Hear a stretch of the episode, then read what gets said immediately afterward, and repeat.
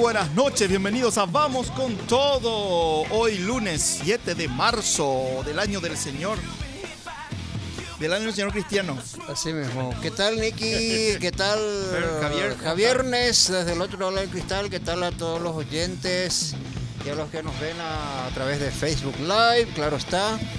Antes que nada, un gran, un gran beso a, a mi amada novia que está escuchando el programa, prendida, enganchadísima con el tema que vamos a tocar hoy, Nicky. Vamos a hablar sobre, ¿se puede ser lo que uno quiere ser realmente? Un, una pregunta existencial, por así decirlo, que, que tiene un abordaje de tinte antropológico barra existencialista, por cierto en la cual hay casos excepcionales que voy a narrar, que voy a contar un poco por experiencia propia, por lo que me tocó conocer y por lo que me tocó leer y investigar también. ¿verdad? Pero antes que nada, claro está, eh, puedes comunicarte con nosotros a través de audio o texto al WhatsApp de la radio 0984 31. Y bueno, hoy vamos a tener un invitado eh, ocupando todo el tiempo del programa, así que bueno, no vamos a tener los teléfonos de la radio. Sí, están habilitados. Están habilitados Sí, 021-728-9333. Pero bueno, Así el mismo. invitado siempre tiene la prioridad en nuestro espacio. Exactamente. Y tenemos como invitado, como pusimos en el flyer, Andrés Valencia, coach profesional. Hola Andrés, ¿cómo estás? ¿Qué tal, Andrés? Que Eh, Dame dos segunditos eh, porque... estamos, apenas te escuchamos, no, no llegamos luego a escuchar. Así que espéranos. Ahora. Bueno, ahí. Hola, Hola, ¿qué Ahora tal? sí. Buenas noches, ¿cómo están? Bien, ¿cómo bien. estás? ¿Bien? Todo bien, un gusto. Bien, súper, gracias por la invitación. Gracias, Nicolás. Buenísimo, buenísimo. Bueno, como estuvimos conversando y justo vi un flyer tuyo, contanos un poquitito antes sobre vos. Bueno, ¿qué, ¿qué es lo que podemos decir? 34 años de vivir en Paraguay, más de la mitad de mi vida ya he pasado acá. eh, nací, en, nací en Chile, he tenido una proyección profesional de coaching ontológico eh, hacia, más bien hacia el extranjero, no tanto acá en, en Paraguay. Pertenezco a la Organización Mundial de Coaching y Desarrollo Personal, donde llevo la dirección de comunicación global. Estoy en una radio eh, digital en México, donde también tengo una, una dirección artística. Eh, la radio está vinculada a todo el tema del desarrollo personal y el coaching. Y en Paraguay también pertenezco a la Asociación de Coaches Ontológicos, donde también estoy en el tema de la comunicación institucional. Eso a nivel profesional. A nivel personal, casado, con dos hijos, circunstancialmente separado en este momento, pero, eh, pero bien, tranquilo, llevando adelante la vida. Buenísimo, buenísimo. Y el tema que nos toca hoy es un tema eh, bastante complejo, porque como yo siempre digo y la gente a veces no entiende, es el que nació para pito nunca será corneta. Así. Eh, esta frase que a veces pinta un poquitito eh, difícil de entender o muy complicada o básicamente te tira por el suelo todo lo que ahora no le tenemos que decir a los jóvenes, no le tenemos que decir a los niños que, que, que, que- que no, que ellos pueden ser todo lo que quieran ser, que para mí es una, aparte de ser una falacia y una mentira, es muy peligroso. ¿Qué te parece, Andrés? Bueno, eh, todo ese texto que acabas de desarrollar habría que desglosarlo existe varias cosas en una sola en un solo texto. Eh, eso de que quien nació pito no puede ser corneta suena muy graciosa la frase, ¿verdad? Pero eh, en realidad está expresando un juicio que nosotros los seres, humanos, los seres humanos tenemos hacia las cosas, hacia lo que vemos, hacia, hacia lo que nos rodea, que esos juicios eh, están teñidos por la vida que tuvimos, por las emociones, por, por, yo, por las vivencias y experiencias en el pasado. Eh, Y desde el coaching ontológico nosotros entendemos que cualquier persona con un mínimo de voluntad y de compromiso eh, puede vivir un, proceso de transformación, no de cambio. El cambio es temporal y, puede estar sujeto, digamos, a cuestiones externas. Sin embargo, la transformación es, duradera y es profunda. Entonces, yo creo que punto se puede transformar en colineta si quiere, eh, ahí, se requiere un, proceso interno bastante interesante. Respecto a lo otro que dijiste, así uno puede ser realmente lo que quiere ser, yo te diría a priori que no. Eh, no porque no crea que se puede, porque en el fondo, si uno quisiera y se lo propusiera, quizás se podría. Sin embargo, el, el ser, el ser social, que es a lo que te refieres, está sujeto a agentes y factores externos. Nosotros somos en una codependencia permanente lo que la sociedad nos pone, nos dicta, nos impone o, o quizá este, hemos decidido transitar por ese camino. Si yo quisiera, te voy a poner algunos ejemplos, si yo quisiera eh, ser nudista en Paraguay, no lo voy a poder hacer porque en Paraguay el nudismo o, el cuerpo desnudo está, y, está mal visto por una cuestión social, digamos, del pensamiento social, por un lado, y por otro lado las leyes no me lo permiten, porque es un atentado contra la moral.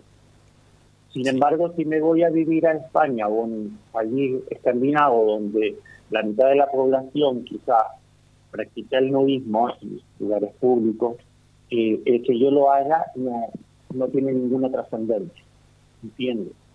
Entonces, el que yo quiera ser como yo me planteo que quiero ser, está sujeto sí o sí a factores externos. Puede hablar de una larga lista de ejemplos. Claro, eh, pero yo quisiera plantear desde este punto de vista, porque hay, hay una diferencia, eh, digamos, sutil pero poderosa cuando, cuando yo hablo, sobre todo, cuando digo de querer ser. Ser de hablar de una, de una forma, por ejemplo, voy a, hacer voy a citar el caso que siempre digo yo quiero ser un, un futbolista como Messi. Yo puedo practicar 15 horas por día, tener mejor físico que Messi, pero practicar, practicar, practicar, pero si no tengo la habilidad innata que tiene Messi, no voy a poder ser Messi. Tal vez pueda ganarme la vida y hasta hacerme millonario jugando fútbol, siendo un jugador mediano, mediano para arriba. Pero como Messi, no voy a ser, porque no tengo la habilidad para ser un futbolista extraordinario. Porque hay cosas que dependen de las habilidades que uno tiene, no de, su actitud. Ahora, yo puedo ser, por ejemplo, un muy buen arquitecto. Yo puedo estudiar todo lo que quiera. Ahora ya no necesito ser un buen dibujante como para ser arquitecto. Lo único que necesito es estudiar y tener conocimiento y voy a ser un muy buen arquitecto. Pero eso es una profesión, no es un ser. O sea, que vos digas eh, porque tenés un título sos alguien, no. Para comenzar está mal. Pero ahí es donde está la diferencia. Uno puede lograr ser un buen profesional, pero ser Messi, o sea, ser extraordinario, depende de tus aptitudes y tus habilidades. A eso es lo que yo siempre me refiero cuando digo que no puede ser lo que uno quiera ser y está es peligroso decirle a un niño, vos podés ser lo que querés ser. Y el niño dice, yo quiero ser futbolista, yo quiero ser futbolista. Y no te da mi socio para ser futbolista. Yo me encantaría, no digo ser Michael Jordan, pero al menos jugar básquetbol pero no sé jugar básquetbol, no tengo la aptitud, no tengo la habilidad, soy malísimo jugando básquetbol. Y eso que practiqué. Bueno, pues hay, una, hay, una, cosa, hay una cosa justamente acá. Eh, Mi novia que lee mucho sobre el tema. Debido a su profesión, ¿verdad? Eh, me, está, diciendo acá un aporte interesante. Dice, está escuchando atentamente la entrevista a ella y dice acá, las trabas en el desarrollo trascendental está supeditada a factores culturales, lo cual es cierto también porque eh, el, el ser lo que uno quiera ser muchas veces también está sujeta a al entorno social en el cual estamos o somos parte, o mismo también a los factores culturales que también intervienen porque siempre hay gente que te quiere poner la, cáscara de banana o te quiere poner el, palo en la rueda o, o, siempre van a buscar alguna manera de, de reprimir tus capacidades o tus habilidades, ya sean innatas o no, ¿verdad? Y en el caso de Messi, hay que entender que Messi tiene el síndrome de Asperger y una característica, voy a cerrar la idea, y una característica de, las personas con síndrome de Asperger es justamente que cuando se enfocan en algo, eso nomás, se dedican a eso, ponen empeño a eso y a eso nomás se dedican. Y, Te cambio si querés, Ronaldinho Gaúcho. no les interesa otra cosa que no sea eso. Te cambio entonces, Ronaldinho Gaúcho, que es todavía mejor y encima es un farrista. Pero yo, eh, seguramente el invitado, eh, como te dije, eh, vos decís que está supreditado a factores culturales, como dije anteriormente. ¿Cómo se llama el invitado? Andrés. Andrés. Andrés. ¿Tiene algo que ver las condiciones culturales y el medio en el que estamos? ¿Tiene, tiene, ¿Tiene alguna influencia? Sí, bueno, y yo creo que había mal interpretado el tema o la pregunta, por eso me fui por el lado ontológico del ser al mm. principio y dije que uno puede eh, manifestarse como persona o ser una persona libre cuando las condiciones ambientales o, el entorno te lo permiten. Ahora, lo que, lo que estás planteando eh, es un, un, tema paralelo que no excluye al otro, que es mm. el hecho de que una persona pueda desarrollarse o llegar a ser aquellos que se planteó en algún momento de su vida. Ahora, si tú quieres ser Messi, eso es imposible, porque el ser humano nunca va a poder hacer una mejor versión de otra persona. El ser humano es único, es irrepetible, porque lo que vivió Messi en su infancia, los pensamientos positivos que le hayan inculcado sus padres, la misma enfermedad que acaban de mencionar, es un condicionante demasiado grande, demasiado fuerte para que él se enfoque en lo que está haciendo. Y después está el tema de las habilidades también que uno, eh, y se habla de por lo menos siete tipos de inteligencia. Una de ellas es la inteligencia motriz o lo que tiene que ver con los deportes y ese tipo de habilidades. Yo no las tengo, por ejemplo. Me ponía a hacer deporte y porque no las tengo, pero tengo otras habilidades, ¿no? Ahora, ¿dónde la sociedad se equivoca? Yendo, digamos, al, al génesis de un gran problema social la sociedad se equivoca o los gobiernos se equivocan, como lo quieras decir, en establecer un sistema educativo que trata de igualar a todos los niños, a todos ponerlos y medirlos de la misma manera, con la misma vara. Y resulta de que Juanito no tiene habilidades matemáticas, pero Pepito sí tiene habilidades matemáticas. Uno le gusta la música y se desarrolla muy bien en la música y el otro en el deporte eh, alguno eh, a lo mejor va a ser un gran filósofo o, un cantautor o, un artista y el otro quizá va a ser un científico. Pero resulta de que nuestro sistema educativo nos mide a todos de la misma manera y si no sos bueno en algo, el sistema te castiga y te trata como un inútil y te trata como como un bueno para nada cuando no es tu habilidad, no es la naturaleza que, que, viene con tu genes para desarrollarte en esa actividad. Eso mismo, por ejemplo, dice Robert Kiyosaki eh, muchas veces, eh, sobre todo en su primer libro, Padre Rico, Padre Pobre, ¿verdad? que él cuestiona el sistema educativo estadounidense, que claro, nada lejos de lo que es el nuestro, ¿verdad? De que el sistema educativo está para castigar y no, no muchas veces para premiar las habilidades y potenciar esas habilidades.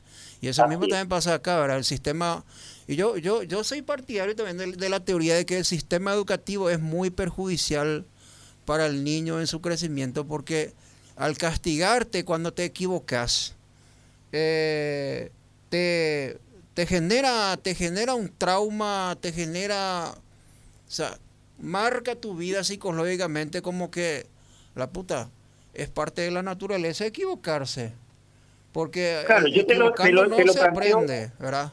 Claro, Sin embargo, te lo el sistema planteo desde educativo la- me castiga cuando me equivoco. Al contrario, el sistema educativo está, bueno, me equivoqué, entonces enseñame cómo hay que hacer. O sea, el, el sistema educativo tiene que ocuparse de, de- de la evolución del ser humano y no de castigarle o reprimirle, ¿verdad? Claro, yo te lo planteo desde la anécdota personal. Quiero graficar con lo que voy a decir lo que el sistema educativo hace. Mm, Yo cuando estaba en la escuela y en el colegio, era pésimo jugando a la pelota, mm, porque no tengo habilidades para eso. Tengo otro tipo de habilidades, Mm. pero hasta los propios profesores, aquellos alumnos que no jugábamos a la pelota, éramos maltratados. No decían, sos un maricón, sos... no ser grosero, ¿verdad? Hora de protección al menor. No, no, ya no Eh, estamos sos con la protección a menor. Sos puto, sos esto, lo otro, ¿verdad? Los propios profesores, entonces anulando la integridad del individuo que está en pleno crecimiento en vez de potenciar aquellas habilidades que sí el niño tiene, por ejemplo. A mí me gustaban otras cosas, la música, la pintura, qué sé yo, cualquier otra cosa, ¿verdad? Mm. Entonces, ¿qué es lo que sucede? Que instalamos, y aquí quiero redondear eh, lo que estaba diciendo, es que instalamos en, en el niño en crecimiento, instalamos eh, miedos, angustias, temores, eh, creencias limitantes. Y una de las creencias limitantes que nosotros tenemos, en- que se instala y después es muy difícil desarticular eso, es cuando los padres le dicen al niño, sos un inútil, porque no pudo hacer algo que a los padres le hubiera gustado que ese niño haga. Entonces le dicen, sos un inútil. Pero había decir que el niño en otras áreas no es un inútil. Y en vez de potenciar lo positivo, potencian lo negativo. Entonces, ¿qué es lo que sucede? Que ese chico crece pensando que es un inútil y el día de mañana, cuando tenga 20 o 30 años, aquello en lo que tenía habilidades no lo va a poder desarrollar porque su creencia es tan fuerte de que es un inútil que no se puede desarrollar en aquello para lo cual hubiera sido bueno y aquello para lo que hubiera sido malo, un desastre, peor todavía. Entonces, ¿qué es lo que generamos? Un tipo lleno de angustia, lleno de miedo, De eh, relaciones de pareja fracasadas, interrelaciones con los compañeros también fracasadas, se pelea con su jefe, su vida es un desastre. Pero o sea, o sea, la- básicamente una persona con dos componentes principales, miedo e inseguridad. Sí, así es. Los miedos se instalan en, en edad temprana, en la primera y segunda infancia se instalan la mayoría de nuestros miedos. Sí. El, el miedo es una condicionante muy fuerte para que el individuo pueda desarrollar su máximo potencial. Qué excelente. Y eh, estoy de acuerdo en esa, en esa tesitura, aunque no estoy tan de acuerdo en que eh, si no hace bien tampoco se le premie. No, sí, se le puede ayudar. Pero yo, por ejemplo, no estoy de acuerdo en el que lo que están haciendo ahora, en donde no existe competencia con los niños, donde todos son ganadores, juegan partido, pero todos son ganadores, aunque el que pierda lleva trofeo. Eh, primero que ahí uno está desarrollando la capacidad, o sea, la capacidad de frustración del niño. Y segundo, le estás mintiendo. O sea, Sobre todo eso. no ganaste. Le estás mintiendo. le Está bien. No está mal perder. Mm. No sos un perdedor porque perdiste. No sos menos valioso porque perdiste. No. Aprendiste una lección, ¿verdad? Y a lo mejor, aprovechando esta lección que aprendiste al jugar y al perder, la próxima podés ganar. Y bueno, y esa cultura es la que nos inculca. Ahí está justamente eh, la, la influencia de la cultura, ¿verdad? Eh, eh, ¿Cuál es la cultura acá? O sea, vos perdiste y sos un fracasado, sos un inútil, sos un burro, sos Correcto. esto, ¿verdad? No, no se ve al fracaso como una lección o como una o, o- o- o- o un fracaso como un peldaño más para bueno está bien intenta de vuelta y seguramente te va a salir mejor la próxima verdad Exactamente. y, y- y eso, y eso es, por ejemplo, lo que entendieron esta corriente de pensadores de la escuela trascendentalista americana, eh, que seguramente nuestro invitado conoce, Napoleón Hill, eh, como es este, este que dijo, eres lo que piensas la mayor parte del tiempo. No me viene ahora el nombre del, del pensador, pero es uno de los más influyentes en los Estados Unidos. Entonces nació una corriente trascendentalista en la que sí, ¿verdad? Comenzaron a cambiar el enfoque de las cosas, comenzaron, comenzó la corriente del pensamiento a cambiar, por ejemplo, el fracaso como oportunidad. Eh, el fracaso no es el fin de tu vida, no es el fin de tus logros. El fracaso es, es eh, una, una forma más de evolucionar, una forma más de mejorar. O sea que hay que ver el fracaso como una oportunidad. O sea, comenzó una corriente, una corriente de cambio de mentalidad en las personas que hicieron que el, sobre todo el estadounidense sea en cierta manera lo que es o lo que fue a principios del siglo pasado. Eh, porque... ¿Vos te referías a estos niños que vemos en internet que le pasan gritando a sus papás que le dicen de todo? No, no, no, no, no, no, me refiero, no, me refiero... Porque así están ahora los No, me refiero a... Y así queremos estar nosotros los paraguayos también. Me refiero a la, a la, a la sociedad, a la sociedad que emergió después de la Gran Depresión de los 30. ¿Ibas a decir algo, Andrés?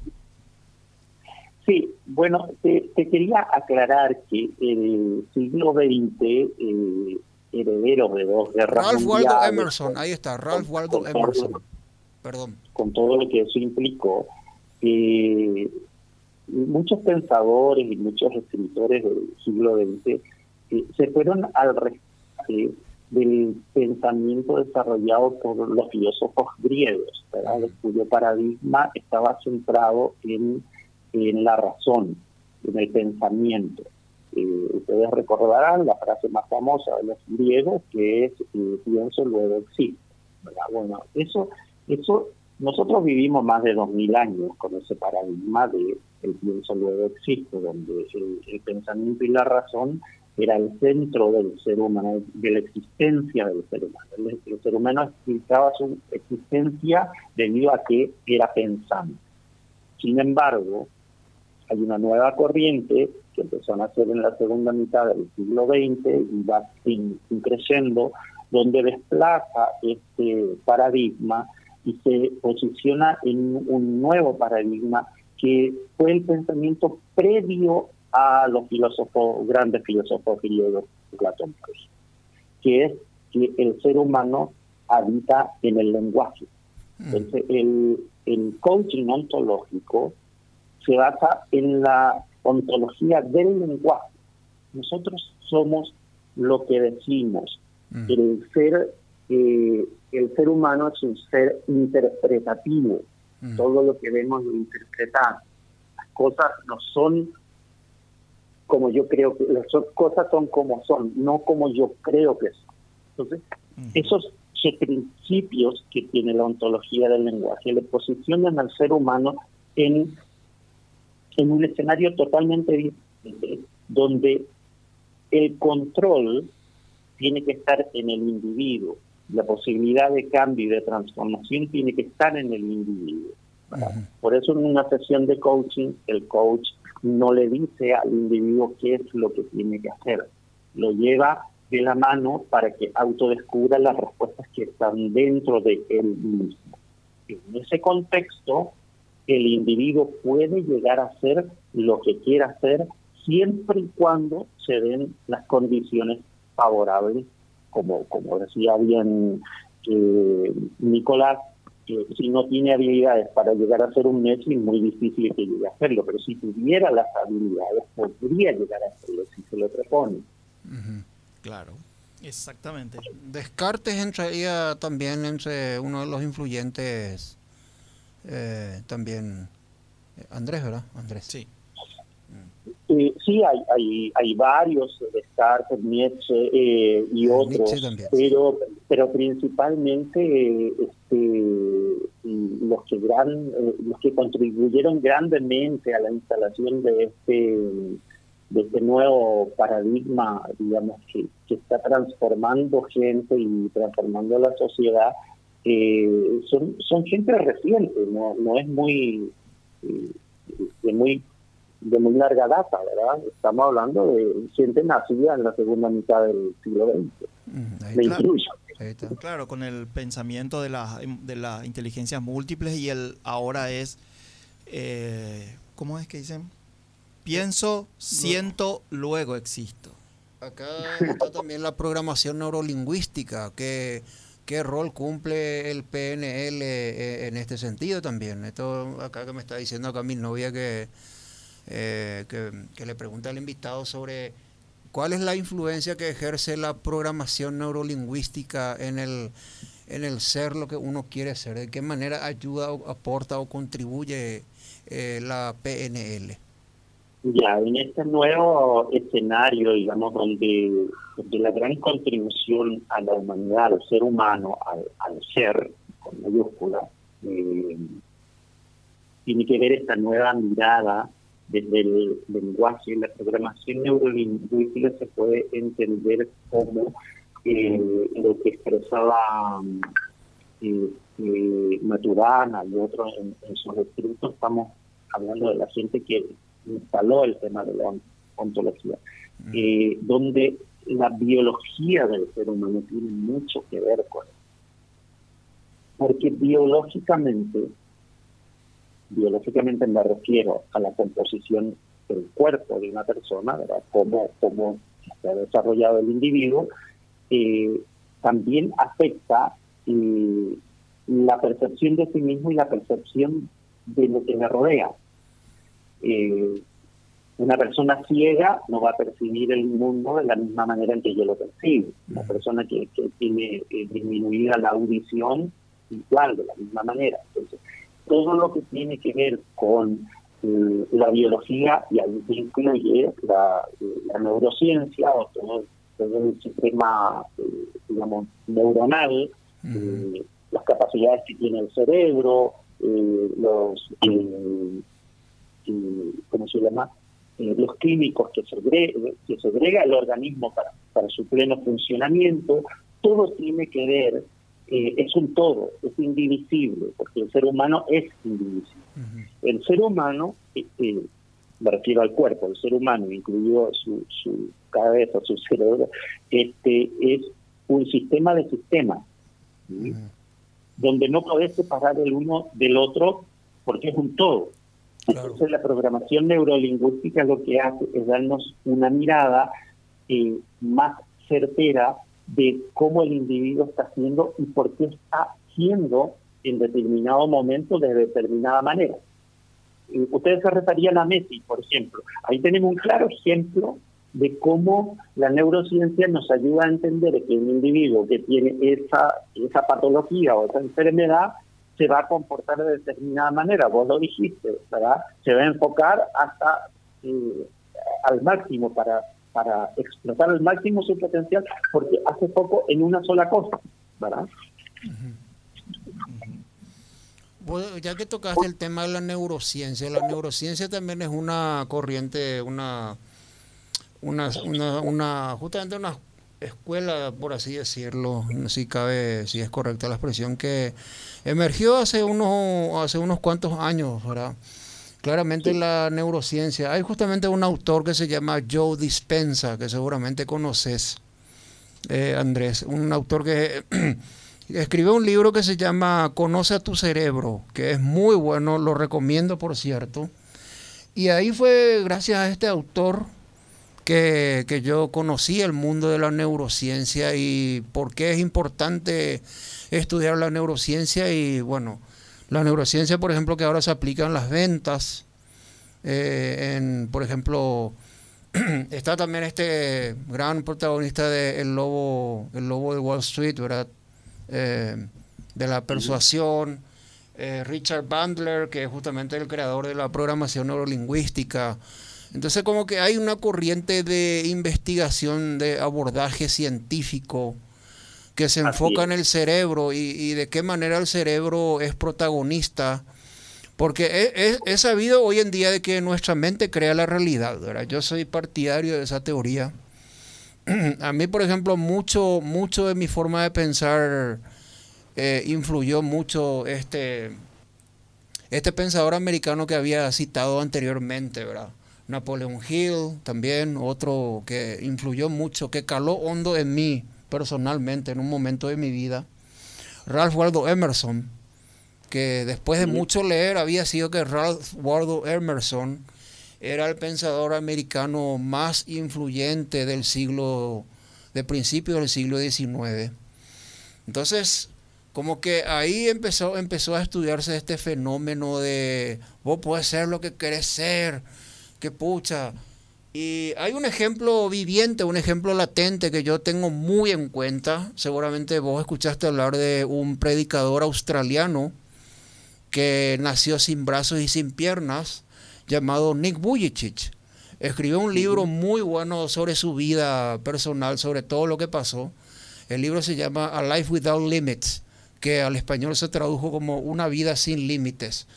Entonces son, son cosas que de repente te invitan a pensar y a reflexionar sobre, a la puta, había sido que hay gente que logra lo que se propone ser, había sido, hay gente que, que enseñó a otras personas que uno puede ser lo que uno quiera ser. Entonces ahí fue, o sea, transitando por ese camino fue que yo llegué a Joe Dispensa, me topé con la neurociencia, ¿Puedo decir que la neurociencia juega un papel importante también, al igual que la programación neurolingüística? Tiene, tiene, sí, todo tiene, que ver, pero, pero para que la gente no se confunda, eh, yo, yo me atrevería a decir lo siguiente, creo no estar muy errado. Podés tener los mejores pensamientos, y los mejores pensamientos de éxito, de poder, de empoderamiento, de, no sé, de, lo que se te ocurra que es sinónimo de éxito. Pero si esos pensamientos no son liberados de, esa caja interior donde están y se transforman en un lenguaje creativo, en acciones creativas, y vas a seguir teniendo los pensamientos pero sin ningún resultado. Eso es lo que propone eh, el coaching ontológico. Propone que eh, el lenguaje es creativo y el lenguaje genera realidad. Por ejemplo, hablamos nosotros los, coaches, hablamos de declaración. ¿Qué es una declaración? Algo que yo hago que va a cambiar de algún modo una realidad. Una declaración muy importante que cambió una, la realidad de, de muchos países en el mundo es la declaración de independencia. A partir de ese momento, esta declaración actuó como pivot y pasó de ser una colonia a ser un país independiente. Lo mismo sucede con las declaraciones que nosotros hacemos. Algunas las hacemos de manera muy irresponsable, otras las hacemos sí con mucha responsabilidad y actuamos en consecuencia. Al actuar en consecuencia y al existir un compromiso del ser humano con esa acción, se lleva a tener resultados diferentes. Entonces, para resumir, está bien que tengas los pensamientos, no estamos desechando lo anterior, está bien que tengas pensamientos de éxito, de poder, de riqueza, etcétera, etcétera, pero si eso no va acompañado de un lenguaje que cree una realidad diferente con acciones diferentes, vas a estar en el mismo lugar toda la vida. Te lo ejemplifico. Yo vine a para pasado, me separé a los 30 años. A los 30 me senté en una cama en el departamento, no a llorar mi soledad y mi eh, repentino fracaso matrimonial, sino que me, senté a pensar qué iba a hacer de mi vida cuando yo tuviera 50 años, qué yo iba a estar haciendo. Imagínate, sin haber estudiado todavía eh, coaching ontológico, yo hice un acto en ese momento eh, muy ligado a lo que hago ahora para otras personas. Me dije, yo voy a estudiar tal cosa porque yo a los 50 quiero estar, trabajando en X cosas. Y quiero esta, este tipo de casa, y quiero este vehículo, y quiero conocer tal lugar, y yo... Andrés. Sí. Perdón que te interrumpa, pero, pero tenemos un oyente. No sé si puedo poner un pausa un ratito, puede continuar porque tenemos un oyente. Oyente, buenas noches. Buenas noches, ¿cómo están por allí? Súper bien, súper bien. acá soplando ya el viento. ¿Qué haces, realista Noico? Acá andamos, todo bien, gracias a Dios. Yo particularmente me crié con adultos mayores y ligué bastante, te diré. Ligué bastante. Mm. Pero muy mal salí por lo que por lo menos por lo que yo pienso. Mm. Em, yo como esoterista y estudioso de lo interior puedo afirmar sin temor a equivocarme de que todos nacemos con un propósito. Mm. Lo, he, lo he podido verificar en mí y en otras tantas personas. Se puede, se puede conocer y se puede experimentar ese propósito. Ahora, eso lo sabían los antiguos. Y como no hay casualidad en este mundo, lo verifiqué varias veces y esta tarde tiene mucho que ver lo que me pasó esta tarde con lo que ahora están hablando ustedes. por presión familiar me tuve que ir al gimnasio. Y justamente esta tarde estaban eh, terminando de pintar, de poner unos, ¿cómo podría decir? Unos banners de gente que está haciendo ejercicio con la con pesas, ¿verdad? De, hombres y mujeres que están haciendo ejercicio con los bíceps, tríceps marcados, la panza, etcétera, etcétera. Mm. Y me vino una frase a la cabeza. Morituti et salutio. ¿Recuerdan eso que es? A ver, no. Los que van a morir te saludan. Mm. Lo, lo, que los gladiadores decían le decían al César o al gobernador en su momento cuando entraban en la arena decían eso. ¿Cómo la gente con verdadero poder ha cambiado el cerebro de la gente para que se, se parezcan a esclavos, y particularmente a esclavos que luchaban por su vida. Mm. Porque es eso, en la antigüedad, ¿quiénes, tenía, ¿quiénes tenían los mejores estados físicos? Los mejores músculos, los gladiadores. ¿Quiénes eran flacos y tostados en la antigüedad? La gente humilde y los esclavos, porque tenían que trabajar bajo luz, bajo, bajo el sol. Los ricos tenían la tez suave y tersa vestían ropas de seda y eran gordos. La gordura en la antigüedad era sinónimo de riqueza. Si vos un, un flaco champín que no tenés nada, es porque es buriajú. Mm. y peor todavía, más triste, y no, no quiero quitarle mucho tiempo porque tienen un invitado, lo más triste es que al salir, para que veas, te vuelvo a repetir, no existe la casualidad, pasa una chica con un jean que tenía más agujero que tela. Mm. Nos hacen ver como por dioseros. Te meten en la cabeza de que esto es la moda, esto es lo que conviene, esto es lo bueno, esto es lo bueno, a fuerza de repetición. Repetición, repetición, repetición, repetición, repetición, repetición, repetición, repetición. Una, una mentira dicha mil veces es una verdad. Ahí está. Joseph Goebbels. Tiene que ver, perdón. Joseph Goebbels. Eso es mucho más más anterior a Goebbels, no tiene nada que ver con Mefistófeles.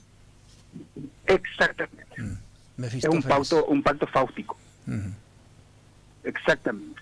Más, más inclusive de Sumeria, de Sumeria viene eso, pero no, viene al caso. Eh, el punto es, nos trastrocaron mm. todo lo que tenga que ver con lo esotérico, con lo interno y volviéndolo, eh, eh, poniéndolo como un estigma de satanismo no te puedes entrar a meditar porque eso es satánico.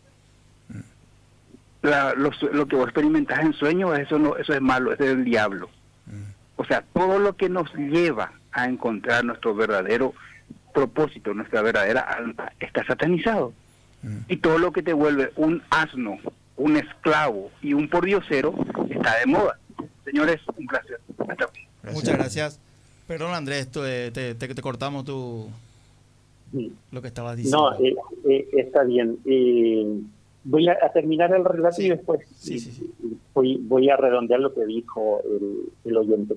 estaba diciendo, entonces me siento a hacer un plan de vuelo. Imagínate que un avión no puede despegar de un aeropuerto si no tiene un plan de vuelo, tiene que tenerlo indefectiblemente. Sin embargo, nosotros en la vamos viviendo porque el aire es gratis y porque el, agua es barata. Este, Yo hice lo contrario, yo hice un plan de vuelo para los siguientes 20 años y algo que yo había diseñado para los 50, yo ya lo había tenido y lo había construido para los 40 años. O sea, me adelanté una década. ¿Qué es lo que hice? ¿Un milagro? No. Simplemente hice una declaración y establecí un plan de trabajo, acciones concretas para cumplir con los objetivos y ahí quiero entrar en lo que dijo esta persona. Me conecté con mi propósito. Hasta ese momento yo estaba viviendo también, porque el aire es gratis, y haciendo las cosas que la sociedad me decía que haga por, por moda o por lo que fuere, por conveniencia, como lo quieras llamar, este, y a partir de ese momento empecé a hacer las cosas que a mí me hacían bien, que a mí me, eh, me daban satisfacción y me conectaban con la cúspide de la pirámide de Maslow, que es la trascendencia del ser humano. ¿Entiendes? Una vez que hice eso, una vez que me conecté con mi propósito, una vez que empecé a trabajar con los objetivos y una vez que establecí un plan de acciones, a mí me llevaron a obtener todo lo que yo me había propuesto. No hay cosa que yo no haya tenido en la vida que yo no me lo haya propuesto en ese momento. Mm, es verdad eso. Ahora, redondeando lo que dijo esta persona, sí, le doy la razón en, en, dos cosas. Uno, que el ser humano no está acostumbrado porque nos anularon esa capacidad de conectarnos con el propósito. El propósito interno es eso que te mueve, eso que te lleva a trascender como persona.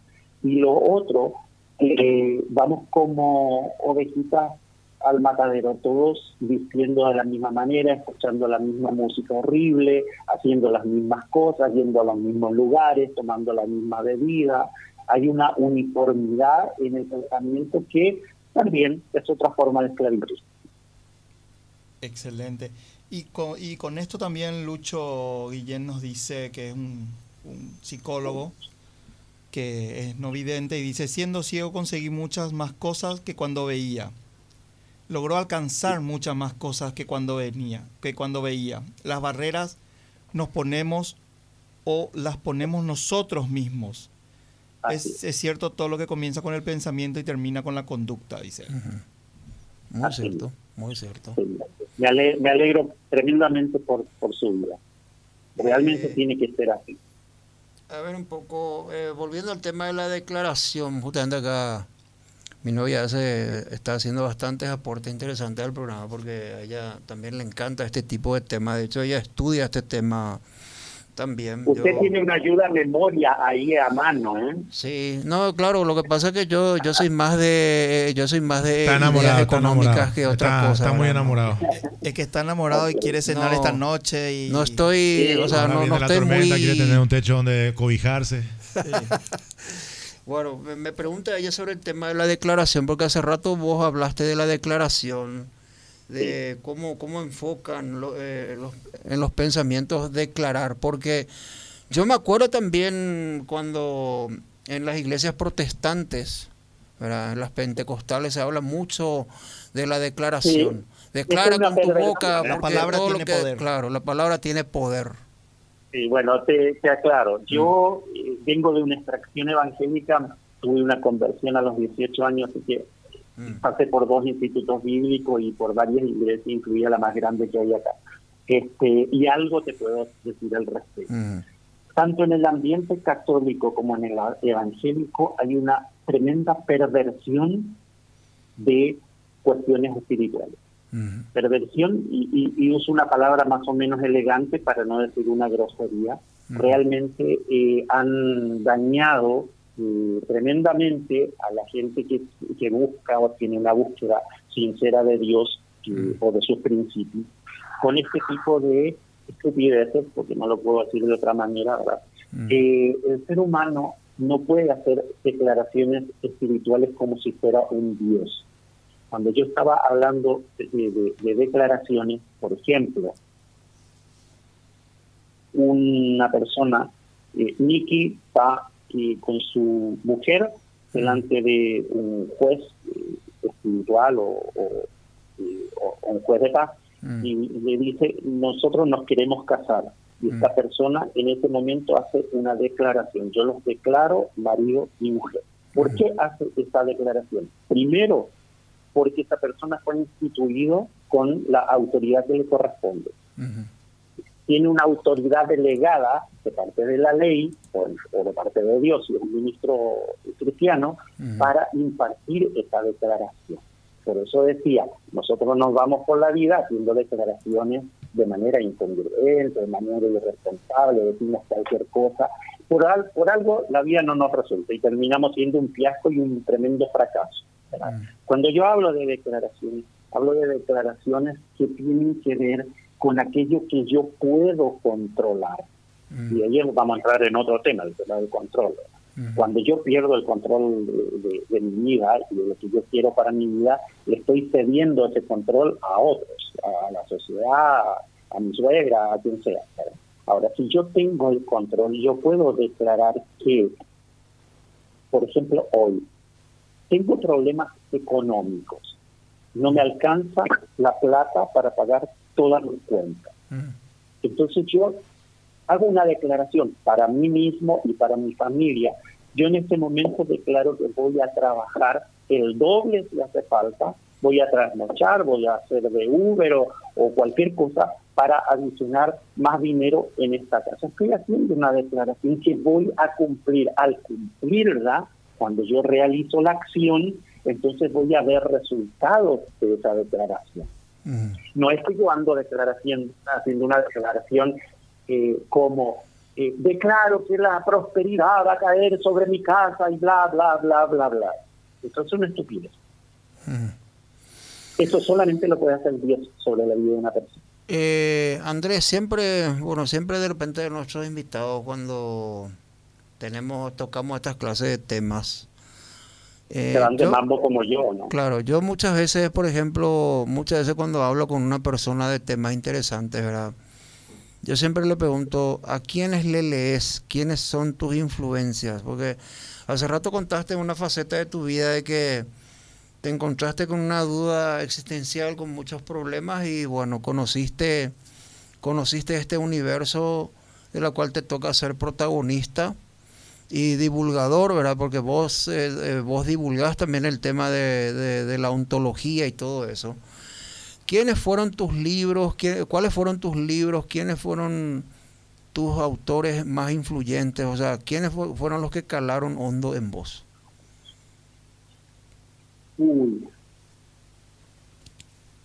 Por ejemplo, algunos autores y libros que marcaron tu vida. Te puedo ser muy sincero. Sí. Te, voy a ser bien sincero porque creo que tu pregunta también es bien sincera, bien honesta. claro. Eh, yo adopté como frase de cabecera mm. una frase que dice, y la, la verás a menudo escrita en mis redes sociales, mm. una frase que dice, sé tu propio maestro y deja a los demás ser lo que son o lo que tienen la capacidad de ser. Mm. Eso responde en parte a, y ahora te la aclaro, ¿verdad? ¿Por qué adopté esa frase de como mi frase de cabeza, porque lo más difícil para mí, y creo que para cualquier ser humano, es desaprender lo aprendido. Mm. Despojarse de todo ese ropaje que te pusieron, como decía el oyente, las cosas que, te impone la sociedad, la educación, la casa donde creciste, el lugar donde tu primer trabajo, todas esas fueron acumulando dentro de tu mochila un montón de aprendizajes que primero no te servían para nada y segundo te distorsionaban eh, de tu camino que tenías que recorrer en la vida. Me costó mucho desaprender. Mm. Imagínate años de cristiano, me tuve que eh, evangelizar, si se puede usar ese término, ¿verdad? Mm. Para poder para poder darle cabida a un pensamiento ontológico diferente. Sin embargo, respondiendo a tu pregunta, ¿quién causó mayor impacto en, en mi vida? Eh, fue Rafael Echeverría. Rafael, Echeverría eh, es el autor del libro Ontología del Lenguaje y, y ese libro a mí me, a mí me caló hondo, me, caló profundamente porque pude pude cambiar eh, mis actos lingüísticos, pude, pude darme cuenta de, de cómo los juicios estaban entorpeciendo mi procedimiento, pude entender cómo eh, el lenguaje del ser humano puede transformar su realidad, cómo las conversaciones con otra persona pueden ser eh, transformadoras. Eh, en fin, a mí me transformó la vida el leer, y lo he leído varias veces, eh, Ontología del lenguaje de Rafael Echeverría, uno de los grandes autores y mentores de lo que es el coaching ontológico. Lo que pasa que Fer piensa que hay que leer solamente se puede tener conocimiento si lees. La tecnología avanzó, mi socio, hay documentales, hay... Está YouTube. No, claro, YouTube. No, claro, pero, pero ¿de quién se basan los youtubers? ¿Los youtubers de quién se basan? ¿De los libros? No, no, de la información que hay, hay, hay varios tipos de información. pero, ley, pero habla en YouTube de economía y todas esas cosas, pero ¿a quién le lee mi ley? Pero, por ejemplo, hay algo que no vas a, poder leer en ningún lado, eh. ¿verdad? Mm. Que es aprender a manejar un arma. Mm, Para eso está Delta Seguridad Instituto en Facebook. Delta Seguridad Instituto, puede entrar ahí en Facebook. No sé si vos manejas armas, si te gusta el arma, Andrés, pero si querés aprender a manejar un arma para ser responsable teniendo un arma, porque uno tiene que ser responsable si va a tener un arma. Entonces entra en, Delta Seguridad Instituto en, Facebook y ahí tienen todos los cursos certificados para el manejo de armas de fuego. Eh, decía Andrés. Sí, no, eh, sí, le doy la razón. Eh, obviamente el, aprendizaje, el primer aprendizaje nuestro viene de la lectura y de una amplia lectura, ¿verdad?, que yo he tenido en mi vida. Eh, pero como me pidieron un nombre y una obra, bueno, me centré en quien causó mayor impacto, pero eh, escuchando. Yo leí a Lobsang Rampa cuando tenía 13 años yo leí el Bhagavad Gita, literatura oriental, yo la leí a los 13 años. Mm. Ah, para los 20 años creo que yo había leído algo así como 2.000 libros. Los Me fui a dar unas charlas unos días en una academia donde me invitaron. Habían como 30 muchachos chicos de promedio 20, 22 años y le pregunté cuántos habían leído eh, por lo menos 10 libros. ¿Sabes que ninguno levantó la mano? Sí. Me dio no, sé, eh, tuve un incendio interno cuando cuando vi la tremenda ignorancia que tiene la, generación ahora. Mm. Buenísimo. Bueno, muchísimas gracias Andrés. Te vamos a seguir invitando al programa en otras ocasiones cuando me puedan responder si realmente el que nació para Pito puede llegar a ser corneta. Ya te lo dije, puede siempre y cuando tenga los elementos que le permitan llegar a ser una corneta. Mm. Si no, eh, aunque se lo proponga, no va a poder serlo. Muy Ahora, si tiene, si tiene las habilidades, claro que sí. En el caso tuyo y el mío, no ni por muchas habilidades que tengamos creo que el deporte no es lo nuestro. No, no, no, no, no. El deporte sí es lo mío excepto el básquetbol. y el ping pong. Y el ping pong. Eso sí, tampoco, no, no, no mi, mi, Entre, entra el ajedrez en esto, ¿no? Sí, Como deporte. Mm, Póker entra. Pero después el resto me, me, defiendo. No voy a ser Messi, no voy a ser Víctor Pecci, no voy a ser como ah, un jugador de volei. Ah, pero sí, pero como los coreanos que juegan sí, juego, en selecciones y todo ah. eso. Juego bastante bien. Pero básquetbol sí que no, ahí, ahí sí estoy contigo. Ahí por más que practique, nunca voy a hacer. Y lo, mismo yo, ¿verdad? Yo amo la bicicleta, pero yo sé que nunca voy a participar en un Tour de France, ¿verdad? ahí, sin embargo, me encante la bicicleta. Ahí, sin embargo, sí podría ser. Mm. Porque ahí no hay, eh, o sea, si bien hay una habilidad, mm. depende mucho ahí de tu, eh, de tu compromiso y de tu eh, insistencia, práctica y todo eso, porque hay mucha resistencia, hay mucha, hay mucha inteligencia ahí porque hay eh, ¿cómo es que se llama esto? De la resistencia al aire, de la aerodinámica, eh, de cómo manejar tu, tu recurso energético. Ahí sí podría ser. Exactamente. Bueno, pero también hay que... Tampoco podemos, vamos a llegar a ser nunca como el programa que viene después. Exactamente. Un programa que te acompaña hasta que te dé sueño, nada más y nada menos un programa donde se tocan temas interesantes y por cierto también el Mundial de las Canciones que está en la década de los 70. Estamos hablando de El Rumbo de la Noche, capitaneado por Llámame Javiernes, que está del otro lado del cristal, el otro programa que viene a continuación. Así que muchas gracias Andrés. Gracias Andrés. Bueno, yo, yo les dejo con una pregunta antes de